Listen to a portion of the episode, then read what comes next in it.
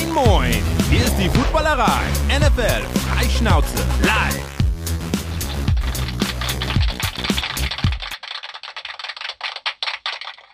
Moin, moin und einen wunderschönen Montag, guten Abend, Montagabend, so direkt am Anfang wieder verhaspeln. 19 Uhr, die Footballerei hier. Grüßt euch. Wunderschönen guten Abend zusammen an alle, die jetzt gerade live visuell bei YouTube und bei Twitch vor allen Dingen dabei sind. Alle, die uns hören hinterher. Im Podcast sind ja auch nicht wenige. Und ich begrüße auch die drei Leute, die diese Woche mit mir hier jetzt gerade diesen Videochat und auch den Podcast teilen und fange an direkt neben mir. Flo hat es richtig ange, ähm, ordnet. Ist es eigentlich das erste Mal für dich, Jess Schöne, als Gast, Gästin? Hallo, grüß dich. Hi, ich freue mich total. Ja, es ist eine Premiere ähm, und ich bin schon ganz gespannt auf eure Runde. So, man, man merkt direkt wieder meine Prep. In welcher Stadt bist du gerade? Ich bin in Hamburg. Oh, bist du auch? Ja, gut. Sind, äh, dann haben wir, haben wir so ein leichtes Übergewicht. Ähm, schön, dass du, schön, dass du da bist. Das erste Mal. Wir freuen uns. Daneben sitzt Sebastian, auch irgendwo im weitesten Sinne in Hamburg vertreten. Grüß dich. Im weitesten Sinne? Also Ja, Hamburg, Hamburg? Hamburg Alsterdorf. Also es Ja. ist schon ich, kurz vorm Flughafen, aber ja, es ist Hamburg. Guten Abend. Die Arroganz eines St. Paulianers. Obwohl, Remo Äh. pflichtet mir bei. Danke, Remo. Danke, Remo. Aus, aus München, direkt wie man sieht, wenn man uns zuguckt, vom Golfplatz runter, gerade noch äh, den Golfsack beiseite gestellt, äh, gestellt. Grüß dich. Einen wunderschönen Abend auch an dich. Hi. Ähm, tatsächlich bin ich in Berlin heute auch. Also ich bin näher dran als sonst. Ach so. Gut. Vielleicht ist deswegen das Bild auch so gut. Und der Ton. ja. Keine, Ahnung, keine Ahnung, ob irgendwer das Bild so gut haben möchte und ob äh, Flo da nicht wieder was regeln kann in, im Sinne der anderen drei, die hier sind. Ja, Stu- äh, Jess, du musst ein bisschen verstehen, Remo baut normalerweise irgendwelche Contemporary Art äh, Sachen ein. Also man Ich glaube immer noch nicht, dass das an mir liegt. Ich glaube, das ist eine ganz fiese Verschwörung hier in der Runde. Wow. Das Ja. wird sein. Dein Team spielt seit Jahren gut, deswegen müssen wir die irgendwie anders ein Bein stellen, ähm, Remo. Also wobei, ob dein Team noch Jahre gut spielt oder wie es auch immer, kommen wir gleich, kommen wir gleich in Ruhe drauf. Ähm, schön, dass ihr da seid. Ähm, welchen Titel haben wir heute ausgewählt? Äh, ich habe einfach genommen, besser ein Top QB oder eine Top Defense, weil wir doch ein paar Defensive Performance dabei hatten, die diese Woche äh, sehr, sehr outstanding waren oder noch mehr manifestiert haben, dass die Defenses dieses Jahr vielleicht eine noch größere Rolle spielen können als der ein oder andere Quarterback. Dazu kommen wir gleich. Als allererstes gibt's wie immer ein paar Ankündigungen von meiner Seite. Äh, zuerst eine Anfrage, einen Aufruf aus der Community. Und zwar haben wir eine Anfrage bekommen zur Teilnahme an einer Befragung zu ELF. Eine Masterarbeit von äh, Valerien Gerber. Die Tessa postet jetzt gerade bei uns hier in YouTube und Twitch den Link und wir packen den Link auch in die Show Notes zum äh, YouTube-Video, wenn wir es bereitgestellt haben, also wenn der, wenn der Stream fertig ist und auch in die Podcast-Show Notes. Valerien bittet darum, an seiner Masterarbeit-Umfrage teilzunehmen. Er ist an einige Communities rangetreten. Da unsere Community nicht unbedingt die kleinste ist im deutschen Football, dachten wir, okay, gute Idee, ähm, das geben wir ihm äh, und gucken, ob dabei was rumkommt. Valerien, melde dich gerne mal zurück, ob drei oder vier äh, Leute aus unserem Umfeld gekommen sind. Das als allererstes. Dann ähm, Flo, den ich noch gar nicht vorgestellt habe, entschuldige bitte, der ähm, war die letzten drei Wochen unterwegs in London. Ähm, wir haben uns als äh, Reels gesehen und äh, der ein oder andere Community und auch ähm, Teilnahmeaufruf für Hoodies und äh, so ein paar kleine Raffles war mit dabei. Gestern hat er noch gefragt, ähm, ob wir Fotos und Videos von euren London-Besuchen bekommen können. Das, da kam einiges zurück. Das schneiden und basteln wir zusammen. Jess, du warst ja auch da ähm, und hast äh, schon ein bisschen an Content sowohl gepostet als auch rübergeschickt. Nico war da, Marek war da, viele Leute waren da. Ähm, und das machen wir zu so einem, ich glaube, Flo, unterbrich mich bitte, zu einem Reel und auch einem Carousel-Post, einfach so die, der beste Mischmasch aus den drei London-Wochen, die jetzt zu Ende gegangen sind. Und was folgt nach den London-Wochen? Jetzt erstmal zwei Wochen nix. So, Entschuldigung, wenn ich da kurz. Ja. Es können natürlich immer noch Leute was schicken, wenn die das jetzt erst mitkriegen. Genau. Flo hat noch nichts geschnitten und schneidet auch während der Show jetzt noch nicht. Also es kommt im Laufe der Woche, wenn ihr das jetzt hört, also es ist auch immer noch ein, äh, ein nicht ein indirekter, sondern ein direkter Aufruf. Schickt uns eure Materialien aus London, ähm, wo ihr drauf zu sehen seid, wo die Spiele, ähm, vor allen Dingen auch die Vibes und so ein bisschen Community-Gefühl vielleicht am besten noch mit drauf ist. Schickt uns das gerne rüber und wir basteln dann was draus, sowohl fotovisuell als auch ähm, im Videoformat. Da kümmert sich Flo diese Woche drum. Was kommt jetzt zwei Wochen? Nix außer Football aus den USA. Dann kommen aber zwei Wochenenden am 5. und am 12. mit den Frankfurt-Spielen. Ja, wir haben schon einige Anfragen bekommen. Wir sind vor Ort, auch in relativ großer ähm, Mann- und dann hoffentlich auch Frau-Stärke. Es wird wahrscheinlich, vermutlich jeden Tag Aktionen rund um die Footballerei mit der Footballerei geben.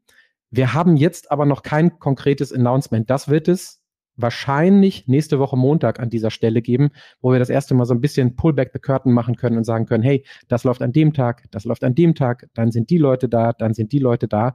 Äh, dann haben wir immer noch zwei Wochen Zeit bis zum äh, ersten Spiel, wenn ich richtig gerechnet habe. Aber ab nächste Woche dann an gleicher Stelle gleicher, ähm, gleicher Ort, gleiche Zeit, anderer Tag gibt's dann das Announcement zur Frankfurt-Präsenz der Footballerei. Wir haben irre Bock, ähm, wir werden einiges veranstalten. Ähm, ich hatte irgendwann mal so im kleinen Kreis gesagt, gefühlt unsere deutsche Super Bowl-Woche und ich glaube, äh, genauso empfinden es viele andere und haben da auch entsprechend viel Bock drauf. So, das dazu. Und bevor wir jetzt wirklich einsteigen mit den Takes, ähm, zur Woche 6 möchte ich noch einmal den Flo bitten, eine Grafik einzublenden und da sind zu finden die Game Day Takes nicht von Sebastian, weil der es geschafft hat, sein Game Day Take einigermaßen passend zu machen diese Woche. Kommen wir dann im Laufe der Sendung drauf, wenn wir über die Lions sprechen, Sebastian. Herzlichen Glückwunsch dazu. Aber Remo und ich sind wieder in die Vollen gegangen. Man sieht es immer wunderschön an den Kommentaren unter den, unter den Posts ähm, bei Instagram. Und Remo, meinst du, Kirk Cousins wechselt trotzdem irgendwo hin, obwohl der Spieltag so gelaufen ist? Ist auch immer noch gemutet, der Remo. Das ist der Natürlich, das, was er jetzt eingebaut hat. Nachdem, nachdem audiovisuell alles gut ist, mutet er sich, damit er was hat. Er muss. Er es muss, es muss sein, jede Woche. Ja, natürlich. Ein, einer muss. ähm, es ist, ich glaube wirklich, Kirk Cousins, sorry, liebe Vikings-Fans, und wir haben das Feedback gelesen und ja, vielleicht ab und zu ein Köpi zu viel, aber das hängt nicht auch in nüchternstem Zustand, muss ich sagen, Kirk Cousins gebt ihn ab. Jetzt gibt's was dafür. Jetzt, es gibt Teams, die brauchen einen Kirk Cousins. Und weil ihr knapp gegen die Bears und Tyson Badgent, ich weiß nicht mal, wie er heißt, gewonnen habt, heißt es noch lange nicht, dass die Saison in die Richtung Playoffs geht oder irgendwas dabei rausspringen kann, vor allem jetzt mit Justin Jefferson, der sich verletzt hat. Nutzt die Chance doch bitte jetzt. Und ich habe dann auch Feedback bekommen, Kirk Cousins will seine No-Trade-Clause nicht auflösen. Mit dem kann man sprechen. Ich, wenn er die nicht auflöst, ich glaube, die Vikings verlängern so oder so nicht. Er ist nach dem Jahr weg. Jetzt ist die Chance für Kirk Cousins noch überhaupt einen Gegenwert zu bekommen. Und klar tut es weh, sich jetzt damit abzufinden, dass die Saison nicht das ist, was man sich vor der Saison erhofft hatte. Aber ich glaube, es bleibt wirklich nichts anderes übrig. Und dieses Spiel gegen die Bears, was wirklich knapp war, das ändert nichts. Sebastian, ähm, meinst mhm. du, Remo ist insgeheim eigentlich viel froher darüber, dass wir ihn nicht auf Justin Fields und seine einsame Insel ansprechen, weil er jetzt wieder über Kirk Cousins sprechen kann? Also nichts gegen ja. Justin Fields, verletzt, alles, alles fein, aber da ist es, also gibt's da noch, gibt's da noch irgendwie frisches Süßwasser, oder ist das wirklich alles nur noch Salzwasser und knüppelhartes Nussbrot auf der Insel mittlerweile? Ja, er sitzt da mit seinem Volleyball Wilson ganz alleine und feiert sich, wenn er Feuer gemacht hat. Also es ist, äh, ist schwierig. Also klar, es war natürlich gestern nicht, äh, nicht nur Justin Fields, aber ja, es ist halt, sahen sie letzte Woche mal, oder zwei Wochen sah er eigentlich ganz passabel aus und dann passiert wieder sowas. Also ich glaube, ähm, eine bessere Gelegenheit, um, um nochmal einen Sieg einzufahren, vor allem auch in der Division, äh, hätte sie nicht gekriegt als gestern gegen die Vikings, die irgendwie gefühlt auch ähm, sehr, ja, wie soll man sagen, hm, vielleicht ist das genau die Aussage. Vielleicht ist das die, genau die Aussage. Was soll die Vikings sagen? haben das Spiel quasi gewonnen, weil der, weil Justin Fields sich verletzt hat und der Ersatzquarterback mit seinem allerersten Snap einen Fumble Return Touchdown verursacht hat. Das ist ein Einstand in einer NFL-Karriere nach Maß. Ein sogenannter Pick Bears will man es nicht anders haben. Ja, aber mit, mit, Nate, mit Ibims der Petermann wäre es auch nicht geiler geworden, oder? Der ist ja aber wenigstens auf dem ja. Practice Squad. Aber viel beschissener kann ein Einstand, glaube ich, auch nicht werden. Jess, hast du eine Idee, wo Kirk Cousins hingehen soll, damit die Vikings noch 3,50 Euro für ihn bekommen? Oh, nee. keine, keine Idee. aber es also es gibt zwei Teams. Gibt zwei Teams in New York, die unter Umständen auch Quarterback-Bedarf haben, das egal ob stimmt, jetzt gleich oder da, übermorgen. Da werden wir auch gleich bestimmt noch zu sprechen drauf kommen. ähm, ja, nach New York weiß ich nicht, ob das eine Option wäre. Ja, wie gesagt, da kann Remo sich gleich nochmal zu äußern, wenn wir über die ein oder andere Defense Mhm. sprechen, die vielleicht eine gute Leistung äh, gebracht hat diese Saison und komplementär mit der Offense nicht so ähm, äh, gut, gut bestückt war. Jetzt bin ich fast gewillt, aufgrund der Zeit über das Take, was ich gemacht habe, zu den Seahawks hinwegzugehen. Ähm, das Einzige, was ich zu meiner Verteidigung zu sagen habe, ist, dass die Seahawks eigentlich ganz gut aussahen. Ähm, wenn man so auf alles drauf guckt, dann aber leider ein gewisser Geno Smith, den ich ja auch kenne, historisch gesehen, ähm, einen dann doch für seine Verhältnisse großen Stinker hat raushängen lassen mit den INTs, so dass die Bengals dann mit einer, was ist es?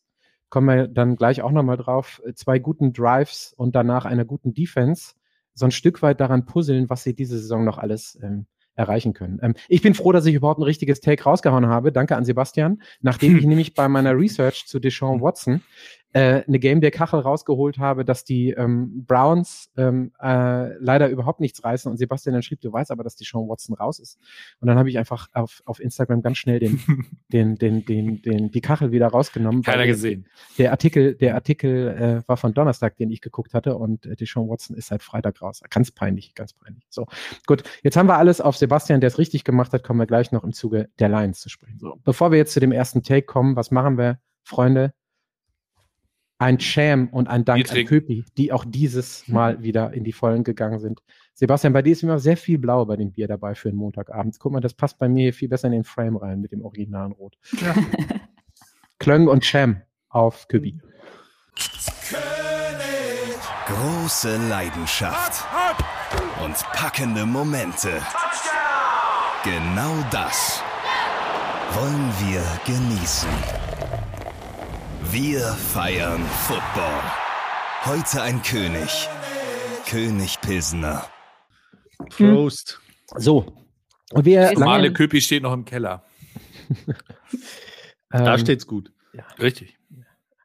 So, und dann springen wir mal rein in die Woche 6. Welche Storylines oder welche Takes ähm, haben wir mitgenommen? Und ich springe als allererstes wieder mal ähm, zu Remo, weil du es auch ein Stück weit souffliert hast. Ich fand die, ich fand die, ähm, das, was du da reingeschrieben hast als Take, ist Jim Schwartz in der Tat vielleicht die beste Free Agent Edition, die die Liga diese Saison gesehen hat. Also, ähm, klar, ähm, was da los gewesen ist in, in 49er-Land, Brock, Brock Purdy hat es dann ähm, wirklich, wirklich mal äh, auch geschafft, ein Spiel zu machen, wo man nicht hinterher diskutiert, ob es weiter in Richtung MVP geht. Klar, alles super.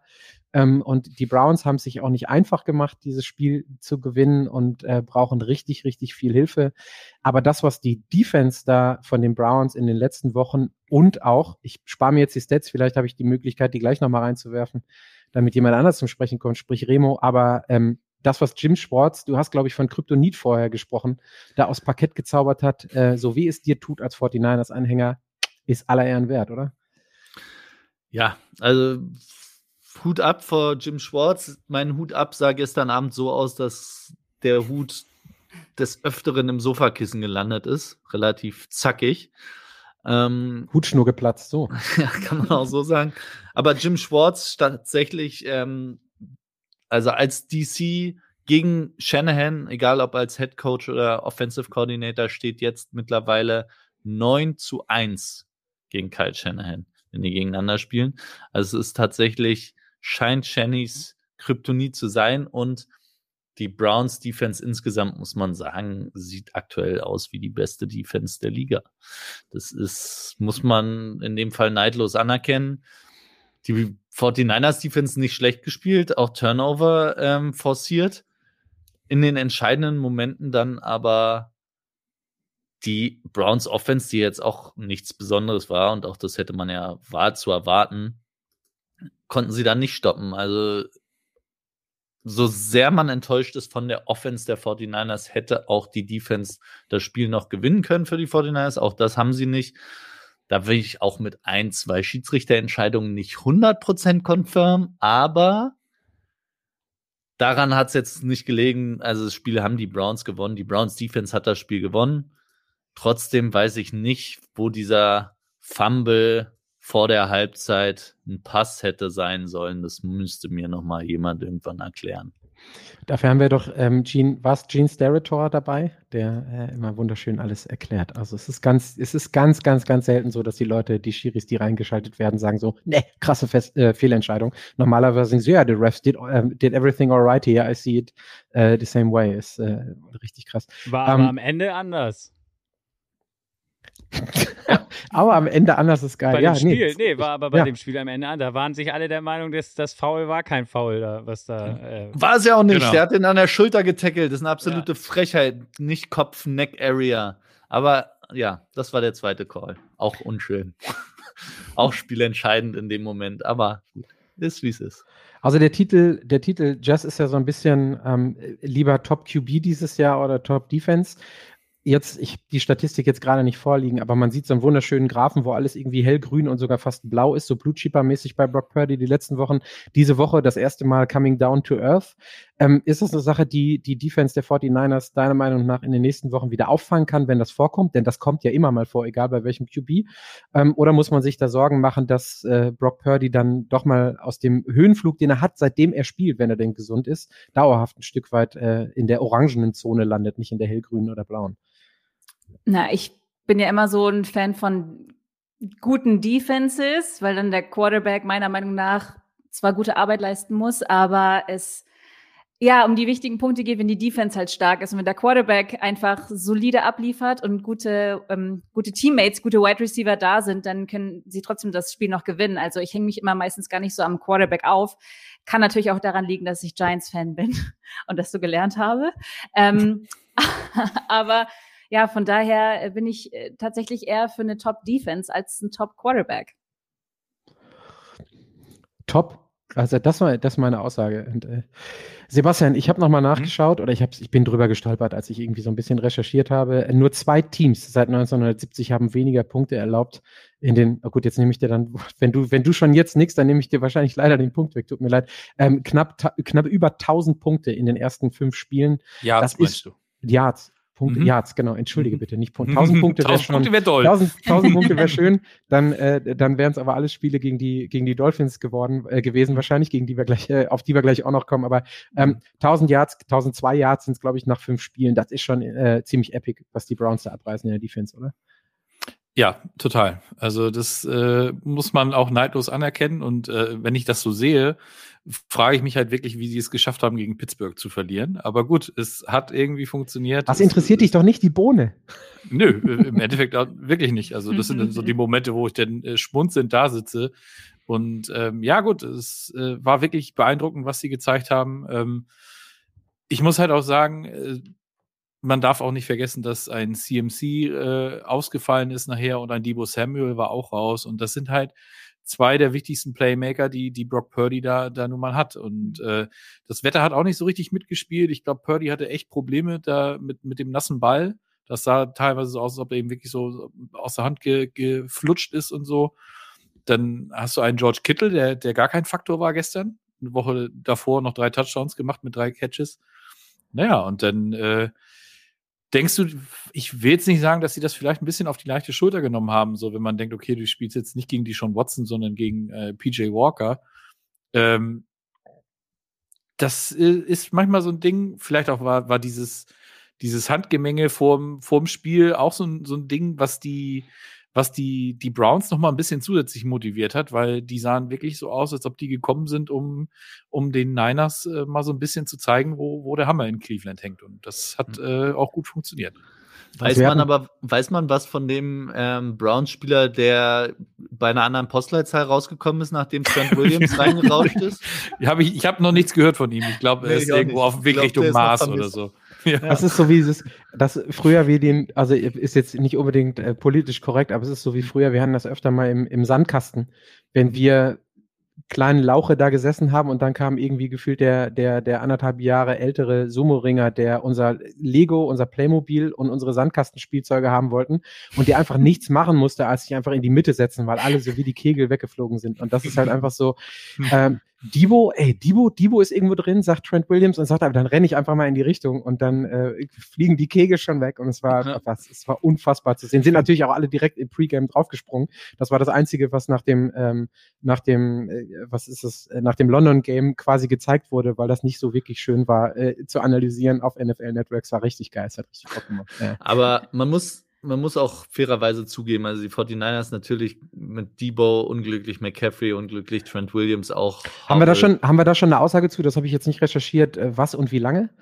Nee, wie lange weiß man noch nicht. Ähm, aber auf fairerweise muss man sagen, ich meine, die, die Browns sind angetreten mit PJ Walker an der Center und ohne Nick Chubb. Von daher, die müsstest du auch so schlagen, aber diese Defense war einfach unfassbar stark. 3,8 Yards per Play haben die zugelassen gegen diese Offense. Ja, Wetter war auch scheiße, aber wie gesagt, es ist, war eine unfassbar gute Leistung der Browns Defense und das erste schwache Spiel der 49ers.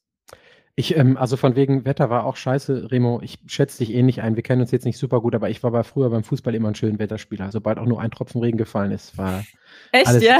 ja absolut. Ich war absoluter, was ist das, ein, so ein, so ein Alibi-Spieler. Schönes Wetter, irgendwie 12 Grad Sonne, Top-Leistung auf der rechten Seite von Patrick Aust. Sobald es geregnet hat, auf Asche irgendwie und da war dann noch eine Pfütze, dann irgendwie so einen 40-jährigen übermotivierten Vater, der alles sonntags reingelegt hat, war bei mir direkt Ende. Konnte mein Vater, war mein Vater war mein Trainer, konnte mich direkt auswechseln zu 35 Minuten. Nee, bei mir Was- war anders, weil Fußball war wirklich, ähm, war ich nicht besonders talentiert. Da war ich mehr so der Kämpfer. Und da war Regen äh, genau meins. Immer Der schön, Wadenbeißer. Immer schön reiner. Also ich wollte gerade bei all den Talenten, die du sonst so hast, vor Ja. allen Dingen als QB-Whisperer, ist, sei dir verziehen, dass du fußballerisch nicht ganz so talentiert bist, scheinbar. Jess, du wolltest jetzt schon seit Oh. einer Minute was sagen, sorry. Nee, alles gut. Äh, Ich bin ja gar nicht so tief drin in äh, der ganz, in dem ganzen Football-Game, wie ihr es seid, also noch nicht so lange, besser gesagt.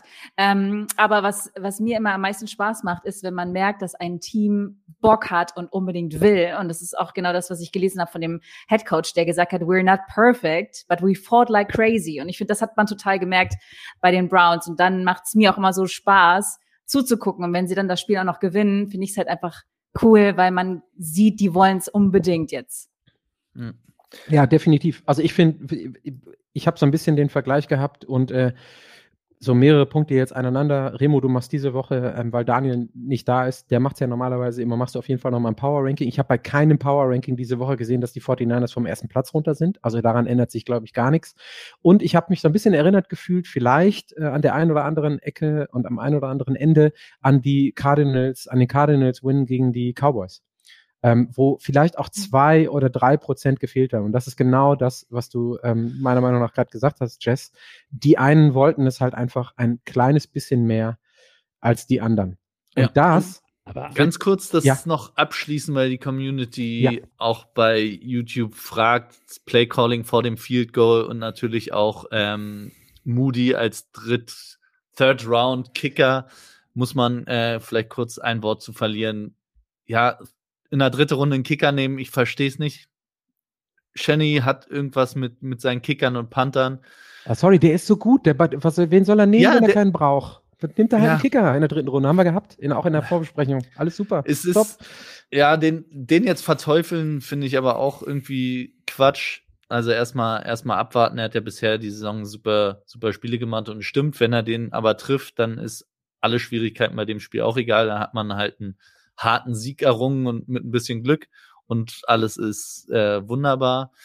Und das Play Calling, ja, ganz ehrlich, gegen diese Browns Defense kann ich verstehen, dass du sagst, ey, ich spike den und dann nur noch fürs Field Goal, weil ein 40 Jahre sollte drin sein. Wenn du jetzt realistisch, jeder weiß, dass der Lauf durch die Mitte kommt, dann machst du noch mal zwei Yards. Ich weiß nicht, ob es den Kohlfett macht, ehrlicherweise. Von daher, Play Calling fand ich jetzt nicht, nicht schlimm. Ja, also ich- dann können wir auch anfangen über die können wir auch anfangen über die Schiri-Leistung dann hinterher doch irgendwie im, im Detail zu diskutieren. Jess, du hast es eigentlich gerade schon schön souffliert und ich bleibe bei dir und ich weiß, es tut weh nach dem Sunday Night Football Game, weil du das andere New Jersey Team ähm, äh, ein Stück weit unterstützt.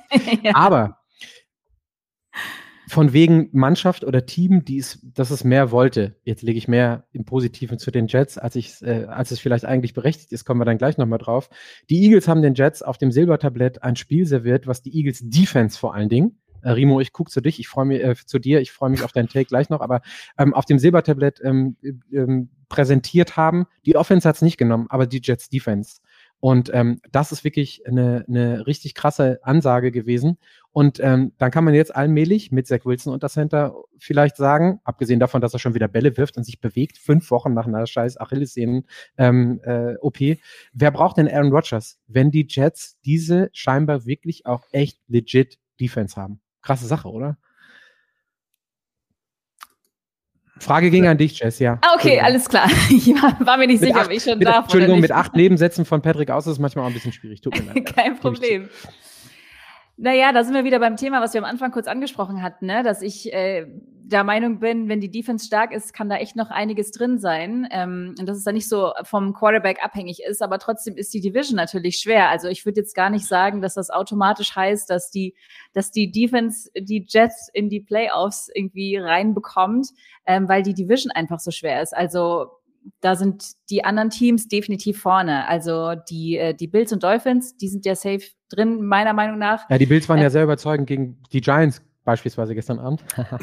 Ich möchte darüber noch nicht sprechen an der Stelle. Auch gerade, wo du äh, über, übers Play-Calling gesprochen hattest, da habe ich schon gedacht, dass du bestimmt auch auf die Giants zu sprechen kommst. Ich habe extra nichts gesagt.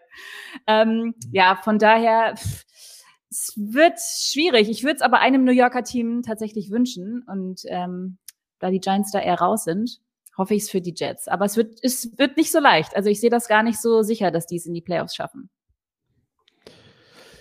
Ja, Remo, Remo, leg mal los. Du, ich, du, du scharst mit den Hufen, ich sehe schon. Sebastian, ich übergehe dich, obwohl du in Reihe wärst. Lass mal, lass, lass Remo mal loslegen. Auch wenn, auch wenn Konterfrei Daniel heute nicht da ist, wir geben uns alle Mühe, dann äh, darauf zu reagieren.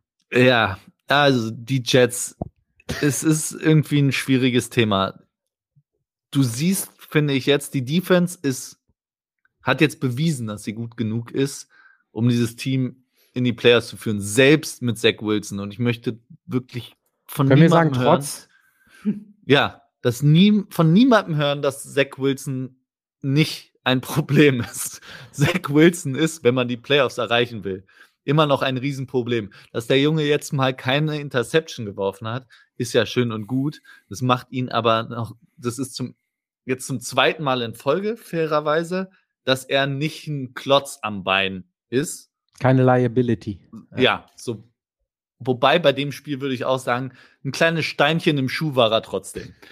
Und du kannst, finde ich, nicht darauf vertrauen, Woche für Woche, dass die Defense immer alles für dich rausholt. Und du kannst auch nicht darauf vertrauen, und das ist das Schlimmste, dass dein Quarterback keine Fehler macht. So. Und worauf du vertrauen kannst, ist, dass dein Quarterback für dich kein Spiel gewinnt. Weil das hat Zach Wilson in seiner Karriere noch nie gemacht. Mhm. Also bin ich weiterhin der Meinung, die Jets sollten alles dafür tun, irgendeinen Quarterback zu verpflichten, der annähernd Starting-Potenzial in der NFL hat. Und sei es, und jetzt bear with me, sei es ein, ihr müsst stark sein, Jets-Fans, Carson Wentz. Der ist noch verfügbar. Und ich weiß, Carson Wentz ist sehr fehleranfällig, aber Carson Wentz ist halt nicht Zach Wilson. Das würde mir reichen, an Jets Stelle das zumindest auszuprobieren, weil da hätte auch niemand ein Problem damit, den am Schluss der Saison, sollte Rodgers doch wieder fit sein zu potenziellen Playoffs, dann hat keiner ein Problem damit zu sagen, Carson, danke, ciao. Und Aaron Rodgers, ja, er steht da und wirft schon Bälle, aber es ist doch nicht zu vergleichen mit einer Game-Situation, wo du wirklich Druck auf die Achillessehne ausüben musst, wo du einen Dropback hast. Der macht keine Dropbacks. Alle mal die Kirche im Dorf lassen. Wenn der zu den Playoffs fit werden würde, ist das immer noch ein Wunder. Und bis zu den Playoffs, mit Zach Wilson sehe ich es nicht. Sorry. Ich glaube nicht, dass die Jets mit Zach Wilson die Playoffs erreichen können. Ich glaube aber, dass sie die Playoffs erreichen können, wenn sie sich bemühen, vielleicht um Kirk Cousins. Der hat eh nur bis Ende des Jahres einen Vertrag. Wenn niemand mitbietet, versucht, pick up the phone. Wenigstens. Also ich, ich, ich hau jetzt hier, ich, ich sehe die Kommentare und folge. Ich habe eine Rapid Reaction gestern Nacht aufgenommen, zehn Minuten habe ich gerade schon eingeleitet. Ich versuche mich aus diesem Segment rauszuhalten. Ist jetzt, also das Segment ja kommt von mir, weil man halt einfach leider nicht dran vorbeikommt. Aber ich, also wenn ihr wollt, sage ich auch noch was dazu. Aber eigentlich bitte, Sebastian, sag du auch mal deine drei Worte dazu, weil es mich wirklich auch echt interessiert. Ja, also ich habe richtig Hate bekommen für meinen Zach Wilson Rant. Ähm, ich, Zach Wilson minus 1000, aber ähm, Sebastian, gerne. Sag, sag, sag du mal deine, deine Meinung dazu. Also erstmal zu dieser Carson Wentz-Geschichte. Also der, der ist ja nicht ohne Grund noch ohne Vertrag. Also Carson Wentz hat in den letzten Jahren eben auch gezeigt, dass er äh, vom Level her ist der dasselbe wie Zach Wilson, finde ich. Also wenn der auf einmal ein bisschen Druck kriegt und so, dann fängt er auch an, panisch irgendwelche Dinge zu tun, die man als Quarterback in dieser Liga einfach nicht tun sollte.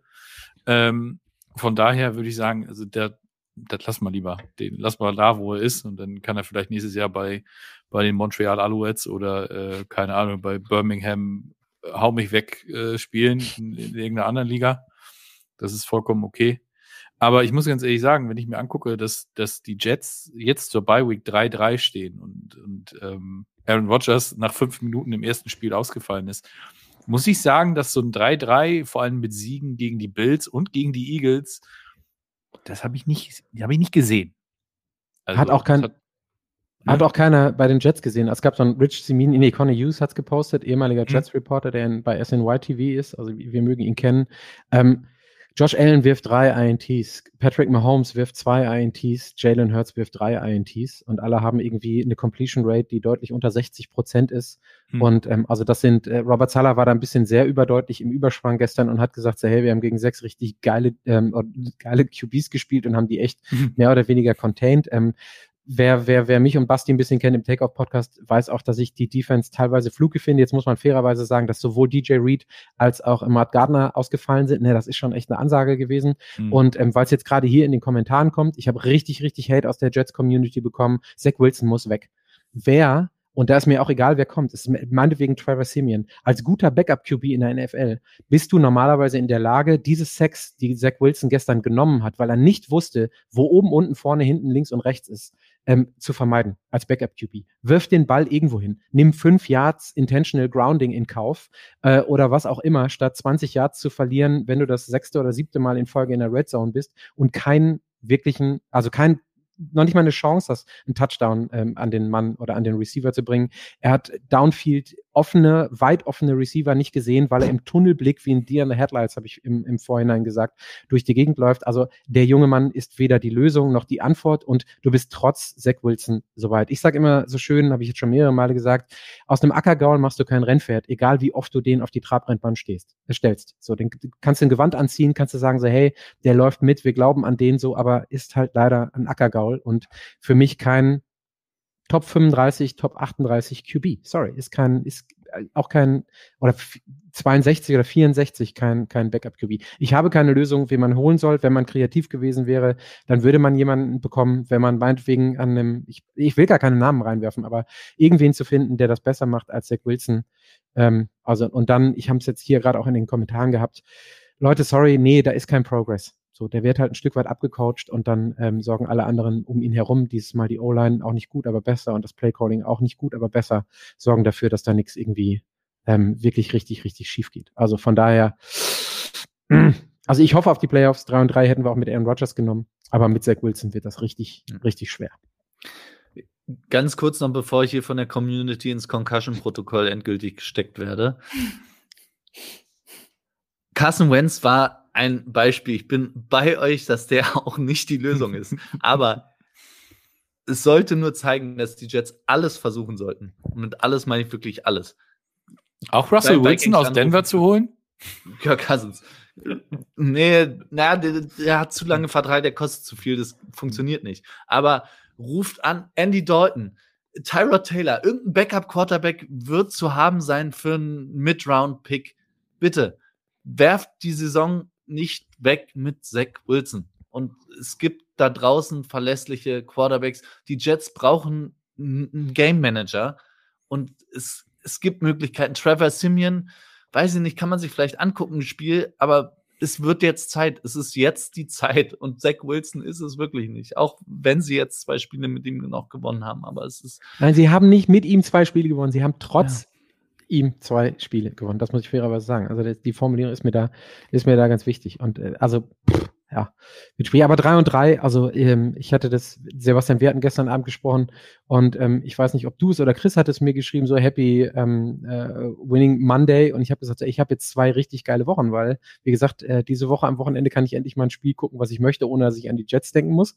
Und nächsten Monat, Montag kann ich auch hier auflaufen und immer noch mit einem 3 zu 3 hausieren von den Jets und äh, muss, wenn ich hier meinen Köpi trinke, nicht an Zach Wilson denken bis übernächsten Sonntag. Und dann geht's im ähm, Auswärtsspiel in Anführungsstrichen äh, gegen äh, Jazz-Team. Und da werden wir dann gucken, wie das aussieht. Aber müssen wir kurz einen Satz zu den, zu den Eagles verlieren? Ja. Ich meine, das ist ja eigentlich die große Überraschung. Also Ja. klar, die Jets waren auch gut, aber ich stimme Lenny ja nicht oft zu, vor allem nicht bei Twitter. Aber mit dem Take, das haben die Eagles verloren, die Jets nicht unbedingt gewonnen, gebe ich ihm recht. Die Defense der Jets war gut, aber da haben sich das Spiel haben die Eagles schon verloren, beziehungsweise hat das, muss man auch sagen, Jalen Hurts für die Eagles verloren am Schluss. War, ich weiß nicht, ob Jalen Hurts das Spiel verloren hat. Ich habe es ja dann ganz geguckt. Ich glaube einfach, der, der Effort war ein bisschen, bisschen geringer. Vielleicht haben sie sich ein Stück weit überrumpeln lassen. Und das ist so ein bisschen das, was ich im- immer noch bei der, ähm, und ihr müsst mich gleich wahrscheinlich stoppen, weil sonst rede ich eine halbe Stunde wie in meinem eigenen Jets-Podcast. Aber die, deswegen finde ich die, die Jets-Defense bisher immer noch nicht so legit, wie sie dargestellt wird, weil da ist viel Fluginess dabei. Also da ist auch viel Glück dabei. Das war, ähm, ich weiß nicht, wer es gesehen hat, bei Patrick Mahomes so, diese, die, die INTs, die er wirft, das sind eher INTs, die Patrick Mahomes wirft, als dass die Jets Defense das fängt. Und so welche, diese Situation hast du bei den Fumbles und bei den Turnovers, ähm, vier waren es insgesamt, bei mindestens zweien oder dreien, dieses Glück hast du diese Woche auch wieder. Und das gehört dann einfach dazu. Und selbst ein Team wie die Eagles kann ein Turnover-Battle von äh, 0 und 4 ähm, nicht überstehen. Und trotzdem waren sie noch bis zum Ende des Spiels äh, drin. Normalerweise mit einem vernünftigen, haben wir gerade gehabt, Backup QB, QB gewinnen die Jets oder jedes andere Team dieses Spiel gegen die Leistung der Eagles mit, keine Ahnung, 32 zu 17 oder so. Und dann ist die ganze Sache zum, zum, ähm, zum vierten Viertel fast zu Ende. Also es, ja, es war ein Fluggame, es hat nichts zusammengepasst. Fairerweise muss man aber auch sagen, vor allen Dingen die Secondary war richtig, richtig durchverletzt bei den Eagles. Da waren teilweise Fourth-Stringer, Cornerbacks und Safeties. Und das ist bei den Eagles dieses Mal halt einfach deutlich mehr aufgefallen, als es bei den Cornerbacks und Verletzungen bei den Jets in der Secondary vor allen Dingen aufgefallen ist. Mm, Und dann hast du da einfach so ein Spiel stehen, was einmal in der Saison vorkommt und ähm, sorgt dann einfach dafür, dass die Eagles 5 und 1 sind und nicht 6 und 0. Fertig. Also die Eagles haben dieses Spiel verloren, nicht die Jets gewonnen. So, da gebe ich, da stimme ich komplett zu. Bevor wir jetzt einen weiterspringen, und dann ähm, kriegt Sebastian auch endlich seine äh, Game Day Take Props. Ähm, off top of your heads, alle drei, ganz schnell, ohne großartig nachzudenken. Wer sind für euch gerade die Top 3 Defenses? Jess, du fängst an. Äh, Eagles, Cowboys nach wie vor und jetzt will ich die Browns nehmen. Sebastian. Browns, 49ers und äh, auch die Cowboys. Remo.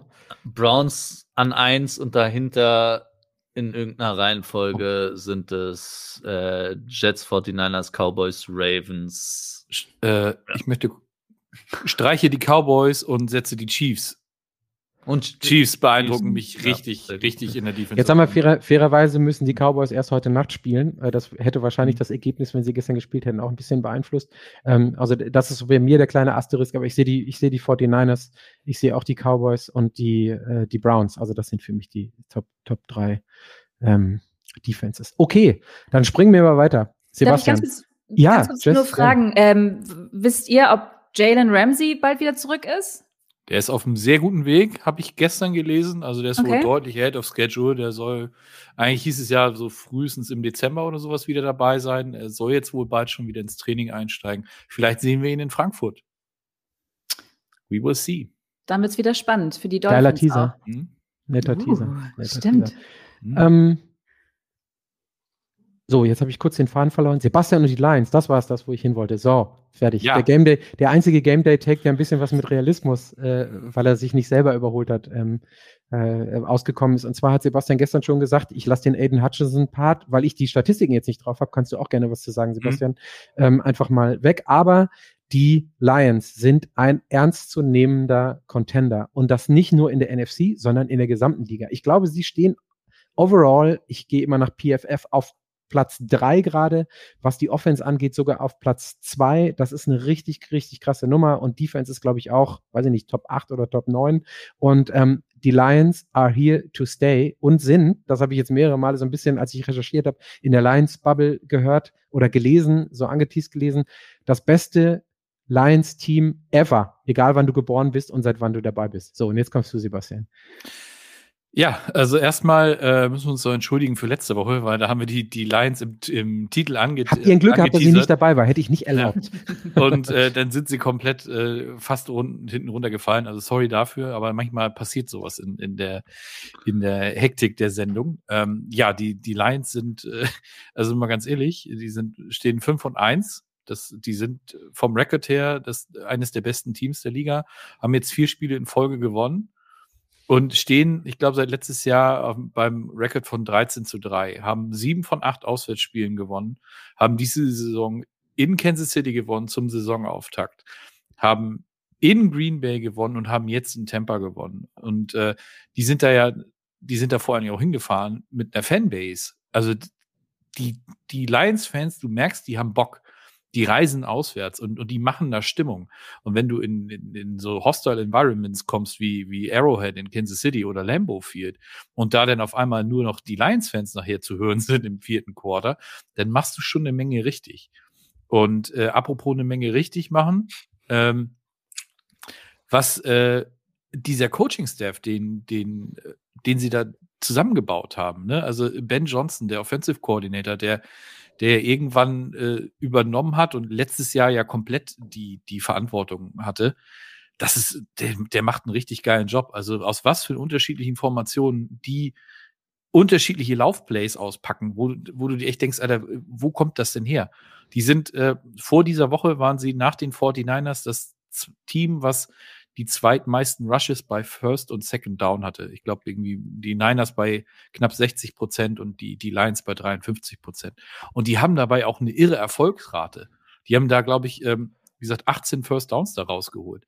Und dann hast du letzte Woche ohne einen Amon Ra St. Brown gespielt, der der absolute Go-To-Guy von, von Jared Goff eigentlich ist. Ähm, neben Sam Laporta, der als Rookie-Teil reinkommt und mich auch komplett beeindruckt. Und gestern war äh, Amon Ra dann sofort wieder da. Ne? Ich glaube, 12 Catches, 124 Yards und ein Tuddy. Ne? Amon Rakete, da seht ihr es. Ähm, und hat halt einfach mal in einem Spiel, wo, wo die Lions gar nicht mal offensiv so stark ausgesehen haben, da äh, hat mich eher die Defense wirklich beeindruckt. Aber sie haben halt, sie haben halt wunderbar funktioniert. Ein Jared Goff hat für über 350 Yards gepasst gestern. Und äh, ein Jameson Williams, der, der ein bisschen Pech hatte und jetzt sein zweites Spiel nach seiner äh, verkürzten Sperre für, für Gambling gemacht hat, fängt dann halt einfach eine, eine 45-Yard-Bombe zum Touchdown, wo er auch wunderbar adjusted hat. Also wo man dann gesehen hat, oh, der, der sieht, der Ball kommt anders und er fängt ihn dann trotzdem. Hat mir richtig, richtig gut gefallen. Und richtig gut gefallen hat mir eben auch die Defense. Und auch wenn Aiden Hutchinson äh, Baker Mayfield gestern nicht so äh, zerstört hat, wie ich es eigentlich äh, fast gedacht hätte, haben die Lions, die haben zwei Third Down Conversions zugelassen von den drei und eins vor diesem Spiel äh, Tampa Bay Buccaneers, die ja auch echt gut ausgesehen haben durch die ersten vier, vier Wochen. Und ähm, da muss ich ganz ehrlich sagen, wenn du das schaffst und wie gesagt, wenn du drei so eine Auswärtsspiele gewinnst gegen durchaus gute Gegner. Gut, Green Bay will ich jetzt nicht als guten Gegner sagen, aber das Division-Duell, das ist immer noch eine ganz andere Hausnummer. Ähm, das ist schon wirklich, wirklich beeindruckend, was da in Detroit äh, zusammenwächst und die sind für mich, mh, hm, ich sag mal, Top 6, Top 7 Contender in, in Richtung Super Bowl. Hm. Jess, wie sieht's bei dir aus? Ähm, kleine, kleine, weil ich, ich wurde gerade zu Recht darauf hingewiesen, dass ich dich äh, oder den einen neuen Gast, eine neue Gästin nicht richtig vorgestellt habe. Jess und ich sind äh, spätestens morgen Abend auch wieder zusammen im Locker Room Fantasy Podcast von der Footballerei, kleiner Teaser. Ähm, das Ganze ähm, hat auch stattgefunden, obwohl Montgomery und Gibbs out sind. Und das Rushing Game war, ich muss noch mal kurz nachgucken, bei 40 Yards gestern. Also wenn das irgend, ich spreche immer gern von komplementärem Football dazukommt und wir mit Jared Goff ein, und da sind wir beim QB und äh, nicht, nicht bei der Defense zuerst, ähm, ein wunderschönes Team, das Sebastian sagte es gerade, deiner Meinung nach auch in eine Richtung gehen kann, dauerhaft. Ich sage jetzt mal einfach Top 3, Top 2 NFC und dann Top 3, 4 ähm, ähm, all over äh, bezüglich auf die Saison zu sein? Definitiv. Also sehe ich ganz genauso wie Sebastian. Und ich möchte auch ganz kurz an der Stelle sagen, Sebastian, ich liebe das, wie du das erzählt hast gerade. Ich, deshalb höre ich euch auch so gerne, weil ich könnte dir das äh, dazuhören, über jedes Spiel genauso zu sprechen. Ich habe das Spiel gestern auch gesehen, aber hätte das nie so schön zusammenfassen können, wie du es gerade gemacht hast. Also vielen Dank. Genau jetzt deine Chance von den Giants zu den Lions zu wechseln. Die Farben mhm. sind ähnlich. Nee, nee, nee, nee, nee. Also Einmal im Herz, immer im Herz, das ist das Problem. Aber es macht natürlich total Spaß, den Lines zuzugucken. Ähm, also ich, und das wäre natürlich die schönste Geschichte, erster Touchdown von Amon Ra von den Lions irgendwie in der Season und dann schaffen sie es bis nach ganz oben, wäre von der Storyline, ich komme ja vom Fernsehen, auch äh, gigantisch. Äh, aber nee, das ist auch ein Team, was mir sehr viel Spaß macht zuzugucken. Auch Josh Reynolds, äh, fand ich gestern super stark, hat Spaß gemacht. Aiden Hutchinson hast du eben schon erwähnt, ähm, hätte man noch ein bisschen mehr gehofft, aber den finde ich auch Granate. Also von daher, ich glaube, die werden es richtig, richtig weit schaffen, die Lions, und bin total gespannt, wohin es mit denen noch geht. Es ist ähm, bei diesem ganzen Lions, der ganzen Lions-Love, tut mir eine Sache eigentlich nur weh, weil ich gönn's den Lions wirklich von ganzem Herzen und die machen auch Spaß zuzugucken. Aber es tut mir natürlich ein bisschen weh zuzugeben, dass ich vielleicht mit Jared Goff immer doch zu hart ins Gericht gegangen bin. Er spielt jetzt seit, seit Ben Johnson da ist, spielt Jared Goff fast fehlerfreien Football. Habe ich verdient, danke. Ähm, die, und man muss sich nicht weit mehr aus dem Fenster lehnen, um zu sagen, es ist sehr, sehr wahrscheinlich, dass die Lions zum ersten Mal seit 30 Jahren, mhm. also es wäre wirklich ein, ein runder Geburtstag, die ähm, NFC North gewinnen werden. Und das ist, glaube ich, also drei, seit 30 Jahren muss man. Ich kann mich nicht daran erinnern, als also mit. Warum nicht? Ja, mit vier war ich noch nicht so tief drin. Ach so. Ja. Aber äh, tatsächlich, ja, seit seit 30 Jahren zum ersten Mal wieder die Division gewinnen können. Und dann spielen sie auch um Top 3 in der NFC mit und insgesamt ein Top 5 Team. Ich glaube, man muss sagen, die Spitze ist jetzt nach den Spielen vorher, dachte man vielleicht die Eagles, 49ers rennen vorne weg. Aber die Spitze in der NFL scheint dieses Jahr recht breit aufgestellt zu sein. Sind wir da, Frage in die Runde, sind wir da auch dauerhaft in der Coach of the Year-Diskussion drin? Also die Miko Ryans haben wir, ähm, wir kommen hinterher nochmal kurz zu CJ Stroud, wenn, wenn die Zeit reicht, ähm, und den Texans. Äh, da ist dann die Miko Ryans vielleicht auch nochmal, stand jetzt eine Frage, aber ähm, also nicht nur das Team, sondern eben auch das, was das Team ausmacht. Und ich finde, die Summe der einzelnen Teile oder mehr als die Summe der einzelnen Teile ist da ein ganz gutes Stichwort. Und dann lande ich immer wieder beim, beim Coaching, wo man echt den Hut, glaube ich, ein bisschen ziehen muss. Und dann mal gucken muss, für was das reicht, wenn die äh, Award Season anfängt, meiner Meinung nach. Ich ja, gucke also, guck in drei fast entgeisterte Gesichter. Ja. Es ist so nee, das, Du hast ja voll, vollkommen recht. Also mal ganz ehrlich, wenn, wenn das so weitergeht mit, mit Detroit, und wie gesagt, Brian Dable ist letztes Jahr auch äh, Coach of the Year geworden und, und hat da, hat auch einen super Job gemacht, ne? Das will ich, will ich gar nicht abstreiten. Aber die Mentalität, die, ähm, die, die Mentalität, die, die Dan Campbell in, in Detroit halt wirklich eingeimpft hat, das ist halt, das ist wirklich beeindruckend. Ne, so am Anfang, wo er dann hier, ja, wir, wir beißen in die Kniescheiben und sowas. Aber mal ganz ehrlich, also du siehst ja dieses Team, das brennt ja ohne Ende. Die haben ja richtig Bock. Die sind ja gekommen, um, vorhin haben es äh, gerade Leute auch im Chat bei, bei YouTube geschrieben, der Block von Reynolds beim Touchdown von Amon Ra. Hallo? Wie geil war das Ding bitte, Alter? Richtig, richtig geil. Und da siehst du eben, der, der erreicht die Jungs und ähm, ja, da, da kann dann auch richtig viel gehen. Ja, Remo sucht auch immer noch seine Kniescheiben. Muss einen kleinen Total machen. ja, gut. Die brauchst du beim Golfen, Remo, deswegen ähm, find, find die mal schnell wieder. Kannst du ein bisschen ja. sorgen. Ich, ähm, also ja, ich finde, ich finde die Lions, wie gesagt, ihr hattet sie letzte Woche nicht mit drin. Ich hätte sie wahrscheinlich irgendwie ein bisschen ähm, Wobei, letzte Woche muss man gestehen, bei dem, was die Woche äh, dann abgelaufen ist, war es auch okay, dass sie nicht irgendwie komplett irgendwie das, die, den, den Scheinwerfer auf sich hatten. Diese Woche, finde ich, ist dann doch, doch mit dem Rekord was anders. Und als ich mir die Statistiken angeguckt habe, jetzt unabhängig von der Spielzusammenfassung, die ich gesehen habe heute, war ich echt überrascht, wie gut die Offense, die, oh, das Overall Grading oder auch der, aber auch die Defense ist. Also das ähm, ist schon, also wie gesagt, hat mich so ein bisschen so, ah, okay, so gut sind die wirklich, zumindest statistisch, ne, muss man immer ich glaub, schauen. Beides Top 3 äh, in Ja. DVOA oder so, Ja, ne? Ja, genau, ist schon echt eine, schon echt eine Ansage. So, dann kommen wir mal zu einem Thema, Remo, an dich. Ähm, hatten wir äh, dann gestern auch. Ich, ich hatte es eigentlich eher, ähm, aber ich, ich stelle es in deine Richtung. Die Bengals haben gestern einen Sieg eingefahren gegen ähm, äh, ein Team, was ihnen, und das ist so eine indirekte Frage, die ich mitstelle, das vielleicht auch ein Stück weit über den QB auf dem Silbertablett serviert hat. Ähm, ich muss gestehen, ich fand es eigentlich, wenn man so die einzelnen Teile, die Puzzleteile nimmt, ich glaube im Intro hatte ich es gerade vorhin schon mal gesagt, das, was Burrow da gemacht hat, sah ganz gut aus für ein paar Drives. Das, was die Defense da dann hinterher gemacht hat in der zweiten Halbzeit, sah gut aus in Richtung Bengals. Und deswegen ist für mich die Frage, mit der Bye Week, die jetzt kommt, damit alle nochmal ihre Wunden lecken können, machen die Bengals genau das Gleiche, was sie 2022 gemacht haben, nämlich von hinten das Feld aufräumen und keinerlei Zweifel daran lassen, dass sie am Ende des Tages Top 2 oder Top 3 in der AFC sind, wenn abgerechnet wird nach der Regular Season. Am Schluss muss die Wade von Joe Burrow halten. Die Bye Week kommt jetzt wirklich wie ein Geschenk Gottes, weil man doch irgendwie das Gefühl hat, er hat sich jetzt durch die letzten Spiele ein bisschen eher durchgequält, tough it out, aber so richtig, ich meine, er hat wieder Joe Burrow wirft aktuell die wenigsten Yards per Attempt, per Completion. Joe Burrow wirft nicht weit und das hängt ganz stark damit zusammen, dass er einfach nicht genug Druck auf den Ball kriegt, weil die Base nicht funktioniert.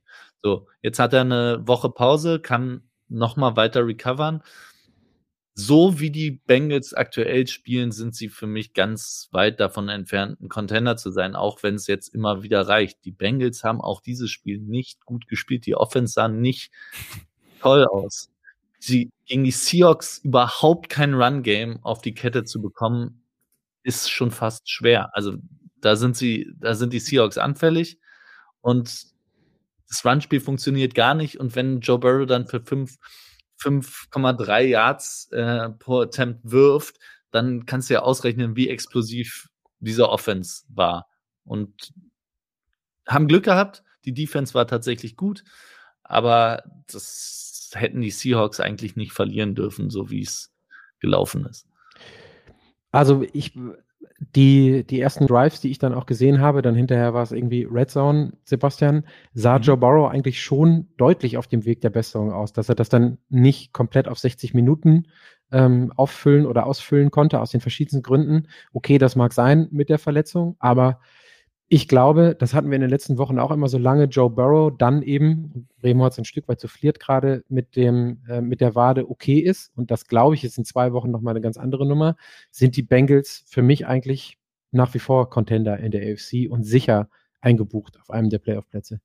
Also es jetzt betrifft natürlich auch deine Division, auch wenn du Mhm. diese Woche raus warst und das schlechtmöglichste Ergebnis für dich und deine Steelers hattest, aber ähm, ich komme leider an den Bengals nicht so ganz vorbei. Naja, also ich fand halt gestern, also Seattle hat das Spiel meiner Meinung nach verloren. Also wenn ich mir die letzten sieben Drives der Bengals angucke, Punt, Punt, Interception, Punt, Dritter und äh, ne, Three and Out und Field Goal gemacht, Punt, Punt und haben trotzdem gewonnen. Also das ist, da hat, äh, da haben äh, die die Seahawks aus den Möglichkeiten, die sie da bekommen haben, leider einfach viel zu wenig gemacht und äh, ja, dann man ein gutes Pferd springt nur so hoch, wie es muss oder sowas, ne? Also da ist, ist dieses Pferd nicht wirklich hochgesprungen. Und ja, äh, die Bye Week kommt definitiv zu einem sehr, sehr guten äh, Zeitpunkt. Ich glaube, ähm, die müssen definitiv noch ein bisschen an den Stellschrauben drehen und ähm, hoffen, dass Joe Burrow ähm, denn auch wieder komplett fit ist, weil klar, letzte Woche gegen Arizona sah gut aus, aber Arizona ist auch ein dankbarer Gegner und ähm, ja, wenn du das, das Run-Game gegen so ein Team wie Seattle nicht etablierst, dann bist du irgendwo auch selber schuld. Naja, es hat gereicht, aber abschreiben würde ich sie definitiv auch nicht. Da bin ich, da bin ich bei dir. Und Jess, zu guter Letzt, weil du dich gerade exponiert hast, von wegen lieber Defense als Quarterback, nimmst du lieber Joe Burrow oder nimmst du lieber die Defense, die gestern zwei INTs, vier Sacks äh, delivered hat und keinen Passing-Touchdown zugelassen hat bei den Bengals. Das ist jetzt unfair. A, A, oder B, eins oder zwei. Joe Burrow. Ich Gut. bin gestern, gestern ja ähm, tatsächlich ein bisschen spät nach Hause gekommen, aber ich habe dann noch so seine schlechte Laune im Interview ähm, noch kurz mitbekommen. Ähm, aber ja, ansonsten nur die Highlights gesehen. Aber ich gehe mit Joe Burrow. Gut, ich glaube, dass, da stimmen, dann stimmen dann drei Leute hier auch zu. Ach so, kleiner Punkt noch, den, äh, den Jan-Henning Kruse gerade sagt bei YouTube. Das Laufspiel der Bengals ist noch gar nichts in dieser Saison. Das stimmt. Ich habe jetzt die Mhm. Zahlen nicht, aber das war gestern mit Mixton auch wieder so, och, also ich hätte jetzt fast gesagt, weder Fleisch noch Fisch. Nee, das war gar nichts. Sorry. Und da muss man einfach sagen, war ich am allermeisten beeindruckt, als ich dann hinterher die Bilder gesehen habe von der Defense, die einfach mal zwei Stüfchen die Leiter hochgestiegen ist und gesagt hat, hey, wir sind auch noch da. Und ähm, das hat mir dann so mit dem, was Burrow am Anfang gemacht hat, so ein bisschen gesagt, ah, oder mitgegeben, okay, wir warten mal die zwei Wochen ab und dann werden die sich schon wieder zurecht rumpeln und die Wade wird wieder ein bisschen tighter aussehen, als sie bisher dahergekommen ist. Okay. Also nicht abschreiben, aber alles gut. Wir bleiben aber bei dir, Jess. Und zwar ähm, geht es um die Patriots. Ähm, Mhm. Also hast du vor allen Dingen mit den Giants gute Erinnerungen, die beiden Male in den letzten 15 Jahren, sind es noch 15 oder 16 Jahre, die ihr in den wichtigen Spielen gegen die Patriots gespielt habt? Und zwar ist die Frage, weil viel darüber diskutiert wird, Max Jones, Leute, packt ihn doch mal endlich weg und ähm, lasst doch mal gucken, was der, was der Rookie dahinter spielen kann. Ähm, aber ich bin der Meinung, nee, die lassen einfach Mac Jones weiterspielen, weil offiziell wird nicht getankt, aber irgendwas müssen die Patriots machen, dass sie endlich mal wieder einen, was ist es, Top 3 Pick ähm, oder Top 5 Pick, den ersten seit 1993 bekommen, wo sie Drew Bledsoe damals gezogen haben, der ja schon einiges geleistet hat in den 90er Jahren. Also bleibt Mac Jones da und alle, auch ein grimmiger, ähm, wie heißt der, Bill Belichick, muss sich den ganzen Kram noch bis zum Ende der Saison antun, egal was er danach macht. Ja, also ich hoffe ja, dass die Giants den ersten Pick bekommen. Caleb Wilson, also ich, Williams, also ich hoffe, dass die Giants da dann doch noch äh, da den ersten Pick haben dürfen. Ähm, ich glaube auch nicht, dass die Patriots Top 3 den Pick bekommen. Ich glaube, dass da noch andere Teams sind, die da zuerst dran sind. Also die Panthers, die Giants. Ähm, und dann, ja, muss man mal, muss man mal schauen. Und bei Mac Jones, der Quarterback danach wäre Bailey Zappi, richtig? Und der Ja, war ja gestern schon gebencht. Das war ja gestern, gestern Malik Cunningham oder wie er hieß oder Mhm. sowas. Mhm. Der war, war, der, war der Backup dann quasi. Ja, das ist halt so eine Sache. Im Spanischen sagt man, du cambias de mal en peor. Also vom Regen in die Traufe wäre das nur ein Wechsel. Von daher, ich glaube, dass Mac Jones Quarterback Nummer eins bleibt. Aber für den Top 3 Pick, glaube ich, wird es nicht reichen. Ich gebe rüber zum QB Whisperer. Remo, hau raus, los. Lass die Leute im Chat wieder ausrasten. Oh oh. Nee, ähm, ich weiß gar nicht, mir fallen zu Mac Jones aktuell keine Worte mehr ein. Ich glaube, der hat ist Selbstvertrauen bei dem Jungen ist ganz im Keller. Ich jede Woche bin ich nur froh, dass es die ganzen Vorhersagen damals nicht wahr waren, dass wir Mac Jones, also dass die 49ers Mac Jones nicht genommen haben damals. Und klar, wahrscheinlich sehe die Karriere von Mac Jones besser aus, aber ich kann mir nicht vorstellen, dass wir glücklich geworden wären mit ihm. Der Ceiling ist einfach wirklich gefühlt nicht da. Ich glaube auch, dass du an Patriots Stelle, wenn du ernsthaft sagst, wir sind gut genug und wir haben nur Pech gehabt, dann musst du ihn jetzt benchen eigentlich. Wenn du ihn nicht benchst, gibst du mehr oder weniger zu. Das war's mit der Saison. Und äh, mal gucken, was wir nächstes Jahr kriegen. Ich glaube, das Zeichen nochmals mit Seppi zum Beispiel zu versuchen wäre, eher eins nochmal kurz, wir versuchen alles, um jetzt hier nochmal einen, einen Sieg einzufahren. Bei den Patriots bin ich aber auch dabei. Es ist, die Saison ist durch. Je früher der Pick ist, desto besser für, für die Patriots. Ich glaube allerdings fast nicht, dass das alles mit Bill Belichick passieren wird. Und ja, immer wieder, ich versuche es immer wieder aufzumachen, das Thema. Aber äh, der braucht 17 Siege noch für den ähm, All-Time-Winning-Record von Don Shula. Aber, ja, ich weiß, ich habe es auch gehört bei Bill Simmons heute. Geil. Absolut. Podcast. Dafür ist Bill Simmons immer noch gut. Dafür ja. ist immer noch. Hau du es raus, bitte. Ja, acht Niederlagen fehlen ihm nur, um der Coach mit den meisten Niederlagen in der Geschichte der NFL zu sein. Und so wie es aktuell läuft, könnte der Rekord dieses Jahr fallen. Tom Landry hat 178, Olle Bill, der, haben wir gerade in den Kommentaren bei YouTube gehabt, immer grantig aussieht, hat 170. Also das könnte sogar diese Saison noch was werden. Na, wow. Das ist, das ist für Bill Belichick, glaube ich, auch eine bittere Pille zu schlucken. Ich glaube nicht, dass der ein Rebuild mitmachen will. Ich hm. kann mir vorstellen, dass es wirklich getrennte Wege dann irgendwann geht. Ich glaube auch nicht, dass Bill Belichick noch Bock hat, sich Mac Jones weiter anzugucken, ehrlicherweise. Sebastian, wie sieht das aus? Ja. Scheiß auf Top 3 Pick, 199 ist die Zahl, die in New England gilt, oder was? Ja, naja, ich weiß nicht so recht. Also ich glaube halt, also bei Bill Belichick, klar, der sah über die Jahre mit Tom Brady sah der super aus. Aber vorher, äh, der war ja auch in Cleveland mal Head Coach und äh, ich glaube einen Tag bei euch bei den Jets. Ja, so eine ähm, Pressekonferenz lang, ja. Ja, genau. Ja, Ähm, das war halt auch, ja, weiß ich nicht. Also ohne Tom Brady hat, hat er vorher nicht funktioniert und, und hinterher hat er auch nicht funktioniert. Äh, sorry, das, äh, da, da hängt wohl doch irgendwas so ein bisschen mit zusammen, dass äh, die, die da so ein bisschen erfolgreich gewesen sind. Und ja, der gute McCorkle, ähm, gestern wenigstens kein Pick Six geworfen, aber seine Interception war dabei und der Safety, den er dann zum, zum Ende des Spiels dann auch noch nimmt, äh, für alle, die, Entschuldigung, für alle, die, also so körpersprachentechnisch, mhm. Mimik und Gestik. Mhm. Remo möchte bei den beiden Sätzen, die jetzt gerade, die, die, äh, die Sebastian gesagt hat, irgendwo anders sein auf der Welt. Meinetwegen auf der Fields Island ganz alleine, aber so die Körpersprache mit Gänsehaut und Hand von Augen und so, das war so krass gerade. Oder die Mütze über die Augen ziehen, Entschuldigung. Also manchmal hat es doch einen Vorteil, wenn man uns live auf YouTube anguckt, aber äh, Remo wollte gerade ganz, ganz, ganz weg äh, sein, als die, die Sprache auf McCorkle nochmal kam. Ja, ja, wundervoll, ganz Ganz toll. Ja,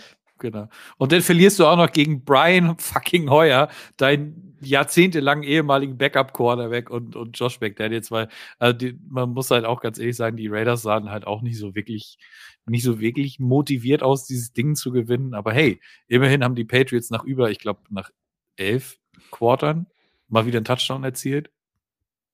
Man muss sich auch über die kleinen. Aber kann man das denn nur Zach Wilson, äh, äh, äh, Mac Jones anhängen? Auf jeden Fall, man, alles, man auch kann Zach alles Wilson, Zach Wilson anhängen. ja. ja. Freudscher Versprecher, aber Danke. das ist ja. Danke. Also ich meine, Bill O'Brien, man hat viel davon geredet in der Offseason, neuer OC und bla bla bla, aber seht ihr da eine Veränderung?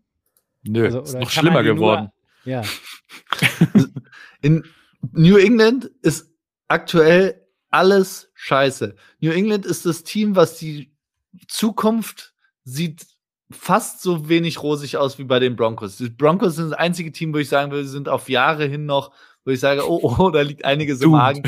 Aber bei den Patriots sieht es auch wirklich nicht gut aus. Das Einzige, was irgendwas bringen würde, glaube ich, wäre tatsächlich ein Top-3-Pick und dann halt einer der Top-Quarterbacks weil dass Mac Jones seine Fifth-Year-Option nicht gezogen wird, kann man, glaube ich, mittlerweile auch äh, gut abschätzen. Naja, du hast in New England, du hast in New England immer, solange Bill Belichick noch da ist, immer die Option, dass du über die Defense kommst. Wir, also der Titel dieser Sendung ist jetzt gerade Top QB oder Top Defense. Und wenn du es schaffst, über Jahre hinweg eine Top 3 oder Top 5 Defense zu etablieren, dann ja auch nicht mit Zach Wilson oder Mac Jones oder wie er auch immer heißen mag. Also ich will jetzt mit Zach Wilson nicht mit Mac Jones, also will ich Mac Jones nicht antun, es tut mir leid. So, aber ähm, die dann, dann reicht vielleicht auch ein durchschnittlicher Quarterback und ja, vielleicht noch ein anderer OC. Aber ich glaube halt einfach, wir hatten es ja in den letzten Wochen schon mal, dass das strukturell einfach so eine von Bill Belichick mit der Kultur, die ihn jetzt ein Stück weit einholt, in den letzten zweieinhalb Jahrzehnten so aufgegleist wurde, dass da niemand, der da hinkommt, jetzt gerade noch mal mehr rauskommt. Also angefangen von den Draftpicks, über die, ähm, über die Struktur im Backoffice ähm, bis hin zu den Coaches, die da drin sind. Und ich glaube, das ist so ein, ist, ist leider so ein bisschen so eine Spirale, die sich weiterdreht, die, aus der gerade niemand rauskommt und keiner kann das Fenster gerade komplett aufreißen und durchlüften, was bedeuten würde, Bill Belichick müsste äh, seinen Jutebeutel nehmen und in irgendeine andere Richtung abwandern. Und das wird niemand tun, glaube ich. Aber glaubt ihr denn, dass also würdet ihr so einen Mac Jones dann schon abschreiben oder glaubt ihr nicht wirklich, dass mit einem anderen Head Coach, der einfach nicht nur Coach ist, sondern auch Players Coach ist, der dann mehr, mehr an die jungen neuen Spieler rankommt, da noch was bewirken kann? Wer steht denn da nochmal in den Startlöchern? Wer ist das denn? Ich vergesse es immer wieder. Ähm, den die, das sagt auch immer Bill Simmons. Jetzt müssen, jetzt müssten du und ich, Remo, das eigentlich wissen. Bill Simmons sagt auch, dass schon Ja. seit Jahren quasi einer da aufgebaut wird, der kein Sohn oder kein verschwägerter irgendwas Mensch ist von, Gerald Mayo? Ja. kann sein. Das ist Das der. ist ja, das ist ja der, den, den hat ja, da hat ähm, Robert Kraft ja letztes Jahr ein Machtwort gesprochen und hat quasi den Vertrag eigenmächtig verlängert, weil er halt Schiss hatte, dass er, dass er Mayo, der ja auch Linebacker war bei den, bei den Patriots, dass er den verlieren könnte. Also das, der ist so derjenige, der mir da einfällt, neben den Belichick äh, Sprössling. Aber Mac Jones Zukunft ist auf jeden Fall nicht in New England und wenn es nach mir geht, auch nicht als Starting Quarterback in dieser Liga. Es war die Rookie-Saison sah ordentlich aus, aber auch da war zu sehen, dass es halt wirklich ein sehr begrenztes Ceiling gibt und jetzt fällt der Boden ihm unter den Füßen weg und ein Quarterback ohne Ceiling, aktuell auch ohne Floor, willst du nicht haben. Das war ja damals immer die Diskussion, ne? Also Floor ist okay, kann man absehen, wie viel Ceiling haben wir. Und das sehen wir, dass das jetzt in irgendeiner Offense, die irgendwie nicht komplett statisch ist, ähm, halt nicht funktioniert. Ich würde ganz gerne ähm, in der Division bleiben und als Jets-Fan sage ich gerne endlich mal von den Pets wegkommen und Sebastian zu einem Team kommen, bei denen ein Spieler spielt, der scheinbar nur durch Taunting Penalties zu stoppen ist. Ähm, und ich möchte auf Tyreek Hill, der jetzt gerade on pace ist, glaube ich, für 2200 Yards, glaub ich, 2304 oder Ja, sowas. top. womit Irre. er den, womit er den 2000 ähm, Yards Cash, äh, Cash, ähm, Passing Catch Rekord um einfach mal über 200 Yards crushen würde und kaputt machen würde, ähm, zu sprechen kommen. Und zwar hältst du es für möglich, dass McDaniels, ähm, der da ist, und äh, nee, McDaniel, Entschuldigung, McDaniels ist er nämlich definitiv nicht. Mike McDaniel ähm, und die Offense mit diesem komplementären System, was die Dolphins da haben, Tyreek Hill, der sein absolutes Career Year hat bisher. Ne? Die letzten Jahre waren schon geil, aber PFF Grade ist so über 94. Das ist so, ähm, wenn du irgendwie Madden spielst, ist so ähm, kurz vor 100. Also viel mehr geht nicht. Ähm, aber ähm, meinst du, die können ihn unabhängig von irgendwelchen Taunting Penalties, die er sich noch einfängt beim Jubeln, darüber hieven? Weil das sieht ja jetzt seit Wochen so aus. Ja, der hat, äh, ich glaube, nur in Woche zwei hat er mal ein bisschen weniger abgeliefert und äh, jetzt ist er wieder äh, komplett on pace. Äh, gestern ja auch wieder 163 oder sowas Receiving Yards gemacht und vor allen Dingen, äh, er hat den ja auf einmal nach diesem einen 40 Yard Pass, den er gefangen hat, äh, hat er ja so ein bisschen sehr humpelnd ins Aus. Das war ja auch nicht so, dass, äh, dass da irgendjemand von den Verteidigern in, so wirklich in seiner Nähe war. Er ist ja nur rausgegangen, weil er anscheinend einen Krampf hatte oder sowas. Und dann dachte ich schon, oh nein, nicht jetzt hier Hemi kaputt, weil ich habe ihn, ich habe ihn in Fantasy. Ähm, der Weg ein bisschen traurig gewesen. Oh, bin ich froh, dass ich in keiner Liga gegen dich spiele. ja.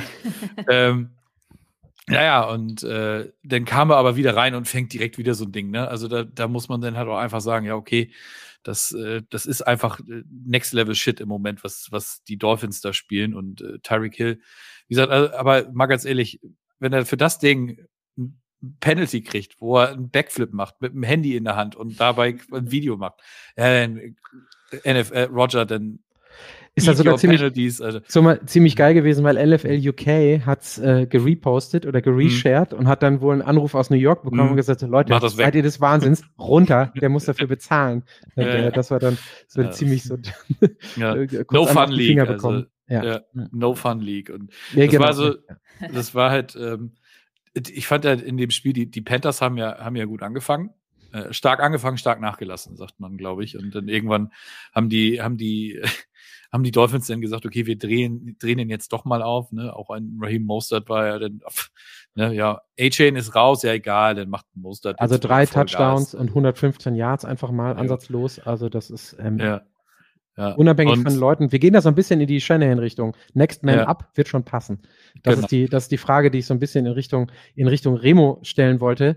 Ähm, ja, sloppy am Anfang, also äh, so die ersten 20 Minuten in der Red Zone habe ich dann auch gedacht, so, hoi, was ist denn da los? Können die, können die ähm, Patriot, Patriots, ne? Schon wieder, krieg ich nicht raus als Jetsman. Können die, können die Dolphins vielleicht doch irgendwie ein Stück weit überrumpelt werden, so wie andere Teams an dem Abend dann.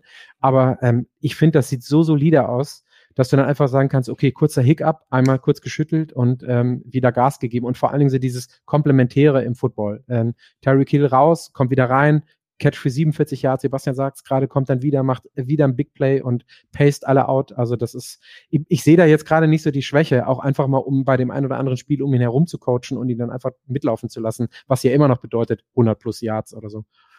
Es ist, also die Dolphins Offense ist wirklich absurd. Ich glaube, es gibt Wege, das haben die Bills gezeigt, wenn du es irgendwie schaffst, vor den Receivern zu bleiben und dir nicht weglaufen, dass sie dir nicht weglaufen, das ist schwer genug, dann kannst du sie irgendwie beschränken. Aber was die an Speed haben, ist wirklich absurd. Die spielen ja das an sich das Shanahan-System, hat Mike McDaniel ja mitgenommen und hat es angepasst auf einfach noch mehr Speed. So, wo es bei den 49ers immer Yards after Catch und auch harte Yards after Catch und after Contact ist, ist es bei Mike McDaniel ein Yards after Catch ohne Contact, weil er es schafft, durch den Speed für jeden Receiver so viel Raum Richtung Endzone zu kreieren, dass sie einfach gefühlt durch irgendeine Lücke durchschießen und dann ist da nur Rasen und dadurch hast du ein, eine explosive Offense, wie ich sie zumindest noch nicht gesehen habe.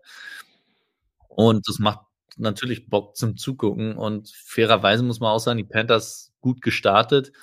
Aber bei dem Spiel tatsächlich hatte ich nie das Gefühl, selbst bei 14-0, dass es irgendwie die Dolphins wirklich Gefahr laufen, das Ding zu verlieren, weil mhm. sie waren irgendwie sloppy, aber es, es, hat ja trotzdem irgendwie funktioniert. Und dann, als sie 14-0 hinten waren, der erste Drive wieder und dann war alles klar, als sie einen Touchdown, dann war ja gut, die, die ähm, Carolina kann das nicht kann da nicht mithalten. Es, die werden nicht jeden, jeden Drive punkten und äh, jede Possession punkten und die Dolphins vermeintlich schon. Und damit war das auch schon wieder durch. Ja. Jess, ja. du hast gestern, du hast gestern die Bills noch gesehen. Du hattest es vorhin auch gesagt, schwere Division.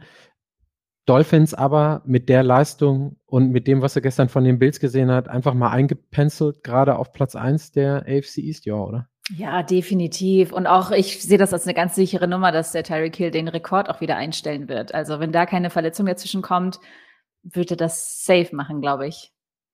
Ja, nice, absolut. Also wie gesagt, 64 Yards sind's, ne? Die die Megatron vorgelegt hat. Also ja. das, äh, das sollte 2000, kriegen. 2012, ne? Ja, ja. Und, ja. Und äh, ist jetzt schon über 800, richtig? Mhm. Ja. ja, vier Spiele von den ersten sechs mit über 150 Yards Receiving. Ja, das auch in den Kommentaren, also es ist einfach. Ja, es ist genau. Und, otherworldly. Es ist, ja. ist, richtig gut. Ja, und Pace für 2300 aktuell. Mhm. Und genau. auch, wenn man jetzt kommt, ein Spiel mehr als Kevin Johnson, ja, aber er ist auch gerade pro Spiel bei mehr Yards als Kevin Johnson. Also Entschuldigung, dann sage ich jetzt einfach mal fuck off, dann lass ihn halt einfach 2400 Yards machen, dann kannst du ein Spiel gerne wieder abziehen mit 150 oder 100. dann ist das auch, ist das auch völlig, dann ist es auch völlig egal und er kann noch mehr machen. Hier so, Leute, ist mir egal. Und äh, also alles, was damit kommt, da kann er irgendwie, glaube ich, jedes Spiel sich ja. nochmal ein, ein klasse Taunting Penalty überlegen, den er jetzt ab jetzt äh, Community-mäßig vielleicht sogar in einem Raffle vorher anfragt, äh, wenn er dafür auf die Finger bekommt. Und äh, nochmal kurz zu den Panthers. Äh, da hat Frank Reich vorhin das Playcalling abgegeben an, an seinen Offensive Coordinator Thomas Brown. Das äh, ist, finde ich, auch schon ein Zeichen nach sechs Spielen, wenn, wenn ein Frank Reich, der ja auch durchaus highly regarded war, äh, so, schon so früh einsieht, dass er da eventuell mal äh, an den Stellschrauben drehen muss, um da vielleicht nochmal ein bisschen einen Spark in, in, in Carolina äh, zu entzünden. Jetzt wird alles besser in Carolina. Bestimmt. Er hat ich kenne, ja schon kenne Leute unter, unter der Woche gezündet, als er eigentlich durch die Blume gesagt hat, dass er den Quarterback niemals haben wollte, den er jetzt hat. Das, ja, also ich, ganz, ganz äh, klassische, klassische, sehr gute klassische PR-Arbeit, wie man sie halt einfach aus dem Spitzensport kennt. So, hey, ich hatte damit nicht viel zu tun, ich konnte nichts, ging nicht anders, ging nicht anders. Ähm, und ähm, Jess, ich gucke so ein bisschen zu dir. Also äh, Remo hatte gerade in einem anderen Zusammenhang auch die Broncos erwähnt. Ich glaube, die Giants können relativ viel machen diese Saison, aber Top 1 also den, den First Overall Pick, das wird, das wird wirklich eine richtig, richtig harte Nummer. Und da, äh, da, da muss, da muss wirklich Jersey brennen und äh, New York auch. Also ich glaube, das, das sehe ich bei euch nicht, nicht ganz so krass wie beispielsweise bei den Panthers jetzt gerade oder bei den, bei den Broncos. Ich hoffe, es trotzdem immer noch ein bisschen. Jetzt habe ich beide nicht verstanden. Nochmal, Jess, entschuldige. Ich würde es trotzdem ein bisschen hoffen noch, sage ich. Also, du musst dich mal mit Nico und Jan und mit äh, Marek darüber unterhalten, ob die das genau, ob die das genauso sehen. Muss man zu denen in, in, in uh, We Believe in G, ja immer noch Believe in G Podcast äh, reingehen. Ja. Und Believe in, in, Daniel Jones vor allen Dingen auch. Ne? Ja. Ja, ne? nee, so, wir wechseln jetzt das Thema. Sebastian, was Sebastian gesagt hat, ist wichtig. Die Panthers haben nicht mal ihren Pick, die haben gar keinen Grund. Die müssen, die müssen verdammt nochmal gewinnen. Aber die, genau. ist, sonst lacht Chicago sich tot. Ja. Kommen wir, kommen wir von der äh, einen jetzt halb indirekt gestellten und nicht beantworteten Quarterback-Frage äh, zu der nächsten. Remo, auch von dir ein Stück weit souffliert, sind die Falcons, egal mit welchem Quarterback, nur ein Quarterback von den Playoffs entfernt? Also wenn wir uns die Division angucken, dann bewirbt sich da überhaupt niemand auf irgendwas. und die, äh, die Falcons vielleicht am ähm, allerwenigsten. und ich muss, bevor ich das jetzt sage, ein Stück weit eine Lanze brechen.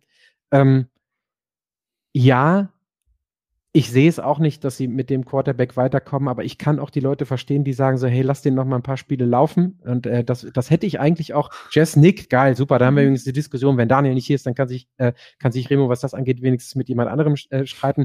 Und das ist so ein bisschen die provokante Frage. Du, du, du sitzt da mit halbgezogenen Zahn und deinem Wilson-Ball ähm, auf der, auf der Justin Fields Island, bist aber nicht in der Lage, Desmond Ritter noch mal irgendwie ein, ein halbes Dutzend Spiele zu geben, weil auf der anderen Seite die, die, die Stats da sind. Also das kommt für mich nicht ganz überein, Remo. Hau mal raus. Weil, kann ich ganz einfach erklären, weil ich von Desmond Ritter nicht eine Sache gesehen habe, wo ich sage, das ist irgendwie außergewöhnlich oder hätte einen Wert, sich länger anzugucken. Ich habe weder gesehen, dass der eine gute Pocket Presence hat. Ich habe ihn weder mal das Spiel vernünftig lesen sehen, habe weder gesehen, dass er irgendeinen Deep Ball, den sonst keiner werfen kann, anbringt. Und ich habe auch nicht gesehen, was man sich immer versprochen hatte, dass man einen dynamischen Quarterback endlich an der Center hatte und deswegen das Laufspiel auch äh, gewisserweise ausbauen kann. Nichts davon passiert. Das Einzige, was passiert, ist schlechte Entscheidungen an der Center. Und wenn man das Gesicht von Arthur Smith gesehen hat, dann habe ich, glaube ich, deutlich erkannt, dass er schon im, in sich selbst quasi eine Excel-Liste durchgegangen ist, die er irgendwann mal heimlich nachts, wenn keiner guckt, äh, aufgestellt hat, wo Wunsch-Quarterbacks draufstehen. Und um nochmal zurückzukommen, ganz zum Anfang. Kirk Cousins bei den Falcons, wer sagt nein? Kirk Cousins kann bei den Falcons dieses Jahr Playoff spielen. Sogar ein Playoff-Heimspiel könnte er spielen in dieser Division. Und die Falcons, die Falcons mit Kirk Cousins wären sofort Top-Favorit in der Division und da würde keiner groß diskutieren. Und die Falcons Offense hat man jetzt auch wieder gesehen, Drake London, der ist nicht schlecht. Kyle Pitts hat, hat Bälle gefangen. Touchdown. Kyle Pitts wird jetzt angeworfen. Wenn der jetzt noch einen Quarterback hätte, der die Bälle auch zuverlässig mal anbringt und der nicht ähm, zwei, dreimal pro Spiel den Ball herschenkt, dann ist diese Offense, hat doch das Potenzial, explosiv zu sein. Ich verstehe Arthur Smith auch überhaupt nicht verstehe, habe das Playcalling nicht verstanden. Vielleicht weiß der aber auch einfach sich nicht mehr zu helfen mit Desmond Ritter. Und von daher würde ich sagen, Falcons mit einem besseren Quarterback, sag nicht jedem, weil, aber Ah, Mac Jones und Zach Wilson halt nicht. Ja, genau. Werden sie mhm. Top-Favorit. Aber die haben doch Taylor Heineke da auf der Bank sitzen. Der hat in Washington schon gezeigt, dass er durch. Der ist jetzt kein Überflieger, das ist mir vollkommen klar. Aber äh, ich würde den durchaus mal, also gerade mit den Playmakern, würde ich den wirklich einfach mal reinwerfen und mal gucken, was, was der äh, mir macht. Weil, äh, ganz ehrlich, du liegst 24-16 hinten und du hast drei Drives bekommen, wo du noch hättest was machen können und die haben nichts geschissen gekriegt. Das kann doch nicht dein Ernst sein. Also mal ganz ehrlich. Das war ja so, da hat Washington wieder drum gebettelt, dass die das Spiel noch irgendwie verlieren. Und nein, Atlanta hat gesagt, nein, nein, nein, nein, nein, nein, nein. Nicht, nicht mit uns, Freunde. Also so, und jetzt, Katastrophe. Und jetzt, liebe Freunde, kommt Jess. Ein Pro und äh, ein Pro und ein, ein überzeugendes Argument für entwicklungsfähige junge Quarterbacks in dieser Not for Long Football League. Genau das wollte ich gerade sagen, äh, lieber Patrick. Nein, I get your point so, was diese Season angeht, auf jeden Fall. Aber ich finde es trotzdem immer so ein bisschen unfair, wenn man so ganz junge, neue Spieler direkt so verurteilt. Ich glaube, der Junge braucht einfach, der braucht noch eine Saison, der braucht noch ein bisschen Zeit. Und dann glaube ich aber schon, dass dann auch was passieren kann. Also was diese Season angeht, bin ich voll bei euch, aber ich würde ihn nicht, nicht abschreiben direkt. So ein Fields hatte ja auch mehr Zeit. Aber ja, und es sieht aktuell nicht gut aus, muss man auch sagen. Aber Fields hat zumindest mal gezeigt, dass er als Athlet zumindest einfach eine Waffe sein kann, auf der man dann aufbauen kann. Und das ist der, also ich, ich sehe bei Ritter halt wirklich gar nichts. Und ich finde nochmal weiter zurückgreifend eine absolute Frechheit, dass die Falcons nicht wenigstens versucht haben, Lamar Jackson ein Angebot zu machen. Wie geil wäre das denn gewesen? War eins meiner Off-Season-Takes im Vorfeld, Ja, dass Lamar Das Jackson, absolute, Lamar Jackson dahin wechselt. Wäre super. Also die, die Falcons haben die äh, Ninth Overall Defense und äh, Jess, so, so schön es ist, jemandem, jemandem irgendwie Zeit zu geben, die 20. platzierte Offense, aber die 31. platzierte Passing Offense mit Desmond Ritter. Mhm. Das ist schon ziemlich vernichtend. Ähm, Genau. Da habe ich jetzt gerade die, die Stats nicht parat. Vielleicht hast du sie, wenn ich es dir schon so hinlege. Also Nee, ich habe die Stats auch nicht parat, aber ich bin auch, CJ Stroud wird es auch, glaube ich, machen, aber bei mir wäre sonst auch Bijan Robinson noch auf dem Schirm gewesen und ich bin auch ein Fan von Puka Nakur, muss ich sagen. Also den finde ich auch großartig. Ähm, glaube ich aber trotzdem, dass das eine krasse Aufgabe wäre, da CJ Stroud den Award noch streitig zu machen, aber die zwei hätte ich auch noch auf dem Schirm gehabt. gerade nachgeschaut, Bijan steht gerade bei 400 äh, Yards als Rookie, ist amtlich, hat für mich in der Diskussion definitiv allein aufgrund der Nummern. Ich habe in die letzten Wochen nicht so verfolgt. Remo schüttelt mit dem Kopf, also ähm, set mich, äh, setz mich, setz mich da wieder klar, set me clear, sorry. Ähm, ja, ich, das ist, anyway, ähm, gib wieder auf die Mütze fürs Englisch von Patrick, sorry dafür. Ähm, also, also 400 Yards nach jetzt sechs, sechs Spielen ist auch schon für einen Rookie Running Back okay. Wenn du das hochrechnest, wird er wahrscheinlich nicht machen. Da kommst du zumindest in die Richtung von 1000 Yards. Das ist für einen Rookie Running Back, glaube ich, äh, eine mehr als ordentliche Leistung. Genau. Und auch da sehe es wahrscheinlich mit einem anderen Quarterback mit den Stats besser aus. Ähm, ja, aber aktuell, so wie es läuft und so wie die Offense der Falcons läuft, Bijan ist, glaube ich, der, der Offensive-Spieler mit dem größten Talent. Wenn du den siehst, auch diese Kameraverfolgung, die die Falcons da hatten, wie der auf dem Bierdeckel die Gegner austanzt und dann wie viel Power der trotzdem noch hat, ist überragend. Aber am Schluss ist es halt auch ein Stat Award und ich glaube, als Running Back gewinnst du halt nur, wenn du irgendwas Fantastisches quasi machst. Und 1000 Yards ist halt nichts Besonderes mehr, Mhm. was die Stats angeht. Und bisher auch noch kein Rushing Touchdown für Bijan. Und du hast mit äh, die harten Yards und äh, Red Zone Touches kriegt halt immer noch Algier und von daher glaube ich. Ich glaube einfach auch, dass das Gesamtpaket in Houston da dann einfach mal äh, darauf einzahlt. Wir hatten es gerade bei der Coach of the Year Diskussion, Demico Ryans ähm, hatte auch eine Erwähnung verdient, immer noch, wird wahrscheinlich auch bis zum Ende der Saison so bleiben. Texans sehen runder aus, als ich das oder wir das auch in den, in den Vorschauen vor der Saison gesagt haben. Und ähm, ganz witzig, äh, CJ Stroud ist Stand jetzt in so ziemlich allen Kategorien genau Platz 15 in der NFL. Und das als Rookie ist eine mehr als amtliche ähm, Angelegenheit. Also von daher glaube ich, it's his ähm, äh, to lose. Ja. Aber auch nochmal Demico Ryans, my man. Gönnen Guter wir Mann. dir bei all den Takes, die daneben gehen, bei allen Justin Fields Islands, auf denen du verdurstest und verhungerst, sei dir das am Ende noch mit. mit Patrick, für den Seitenhieb muss man einfach sagen, die Texans haben halt den richtigen Defensive Coordinator der 49ers als Head Coach eingestellt. Gut. So, bevor wir jetzt, ich gucke auf die Uhr, bevor wir jetzt zum Ende kommen, hauen wir noch den König der Woche raus. Wir haben eine kleine ähm, Diskussion gehabt und haben uns entschieden für Lamar Jackson. Ich hatte das Spiel schon kurz erwähnt. Das war jetzt kein, wie sagt man so schön, Bahnburner da als drittes London-Spiel, aber ähm, ich habe es schon, also ich habe nicht, ich habe ein Spiel im Real Life gesehen, ansonsten nur zusammenfassen, äh, Zusammenfassung, aber ich glaube im positivsten Sinne und Lamar Jackson ist kein Game Manager, also bitte versteht es nicht falsch, aber so wie der mittlerweile meiner Meinung nach ein Spiel lesen kann im Laufe der Saison, das immer besser wird und selbst wenn er mal einen Stinker zwischendurch drin hat, ähm, am Ende dann doch das Spiel so zu leiten und so zu gestalten und on point wirklich da zu sein, dass die, dass das Team gewinnt, äh, wobei ich habe keine Ahnung, was die äh, Titans da wirklich veranstaltet haben, vor allen Dingen am Ende. Das war echt eine wirklich harte Nummer, aber der sieht richtig, richtig, ähm, erwachsen ist ein blödes Wort, aber der sieht richtig breitschultrig und richtig gerade ähm, aus bei den, bei den ähm, Ravens. Und ich glaube, dass wir in den nächsten Wochen noch viel mehr davon sehen werden, dass Lamar Jackson ein richtig, richtig, richtig guter Quarterback ist und dieses Team als MVP dieses Teams auf den Schultern tragen kann. Also von daher mit der Leistung, die er da gebracht hat, ähm, für mich der König der Woche zurecht. Da muss man vielleicht ganz kurz sagen, die Stats, natürlich hätte man, wenn man auf die Stats geht, andere Leute nehmen können, aber den Einfluss, den Lamar Jackson hatte auf den Sieg der Ravens, war einfach großartig. Und auch wenn die Stats es noch nicht wiedergeben, ich glaube, man kann sagen, dass es ihm ganz gut tut, keine Greg Roman Offense mehr zu spielen. Und von daher muss ich auch sagen, König der Woche verdient. Und äh, gleich ganz kurze, lustige Anekdote aber zu dem Spiel. Ich bin ja gerade in Berlin und meine Mutter guckt seit äh, dieser Woche zum ersten Mal mehr oder weniger Football und hat zu dem Spiel nur zu sagen gehabt, ja, irgendwie ist aber nicht so dolle, oder? Das Spiel letzte Woche war besser. Das London-Spiel letzte Woche. Ja, ja. schön war es nicht, aber.